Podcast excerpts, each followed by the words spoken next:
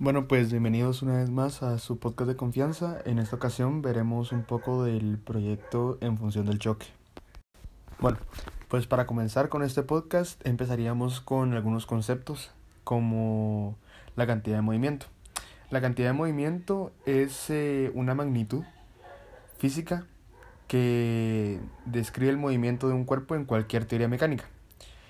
Eh, eso también se podría explicar como que mientras más cantidad de movimiento tenga un cuerpo, más masa se necesita para detenerlo. Bueno, y esto nos llevaría a distintos conceptos, como podríamos arrancar con el impulso, que se le llama el impulso a la magnitud vectorial, que eh, es la variación del momento lineal que experimenta un objeto físico en un sistema cerrado. Esto nos llevaría también igualmente a la conservación de movimiento en un choque que existen dos diferentes, la, elástica y la inelástica.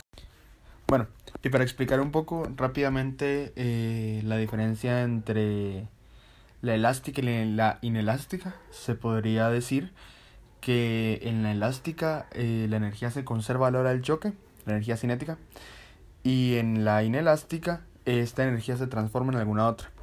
Bueno, y con esto cerraríamos los conceptos principales que veremos en el transcurso de este proyecto.